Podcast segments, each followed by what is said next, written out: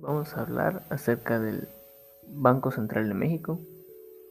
cómo está organizado y sus funciones y cómo define sus políticas monetarias. El día de hoy vamos a responder ante un cuestionamiento acerca de,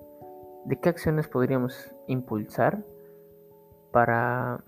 impulsar el, el sector financiero en México. El 8 de enero de 2019, la Secretaría de Hacienda y el Banco de México emitieron un comunicado en donde se presentan ocho puntos que describen un conjunto de acciones para impulsar las labores del sector financiero. Si bien conocemos que el objetivo es profundizar tanto el sector bancario como el mercado de valores, contar con medios de pago más eficientes para la población y hacer más eficiente la labor de captar y promover el ahorro, así como canalizar la inversión productiva podemos implementar las acciones que sería la plataforma de pagos mediante dispositivos móviles, utilizando la infraestructura del sistema de pagos electrónicos interbancarios y junto con la banca comercial, se trabaja en una plataforma que permite realizar pagos electrónicos en segundos y sin costo alguno para el comprador y el vendedor, mediante un esquema en el que los vendedores y consumidores podrán realizar transacciones desde un dispositivo móvil o internet. Esta plataforma permitirá a los consumidores contar con un medio de pago electrónico adicional inmediato, seguro y eficiente, y a los comercios con una mayor seguridad en sus transacciones de liquidación instantánea y sin costo.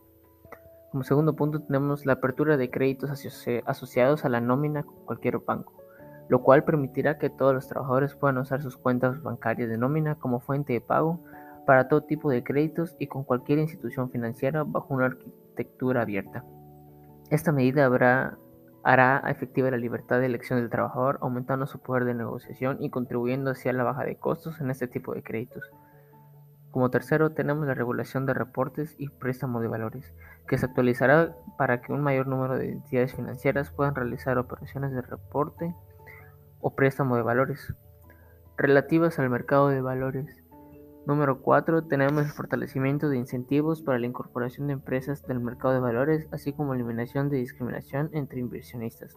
Por un lado, cuando hay una oferta pública inicial, se otorgará una tasa equivalente al 10% del impuesto sobre la renta, sobre la ganancia de la ajenación.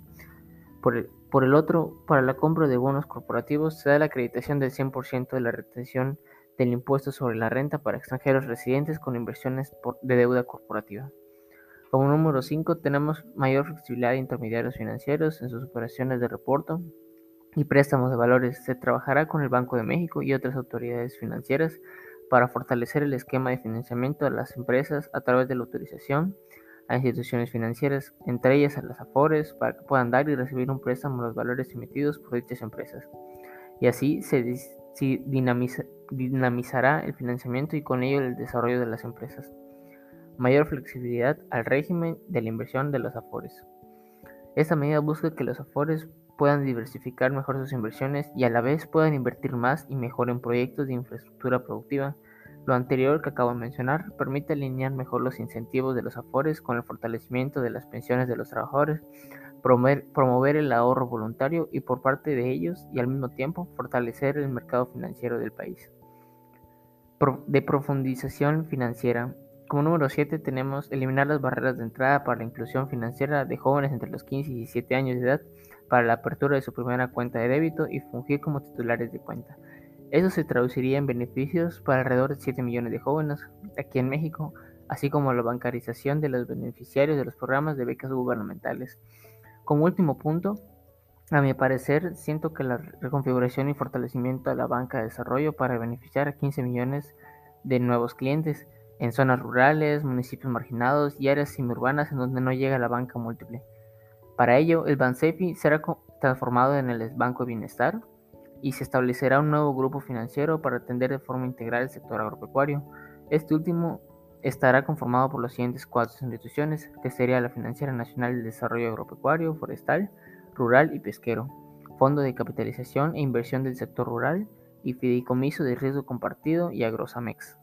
Estas medidas complementarían el trabajo en curso en otras áreas como son las nuevas tecnologías en el sistema financiero para el uso masivo de los servicios financieros, la autentificación de los clientes y mitigar los riesgos derivados de la suplantación de identidad,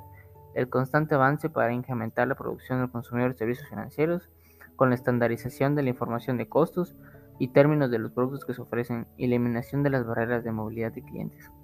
Con esto doy por terminado el tema que podrían ser las acciones para impulsar el sector financiero aquí en México.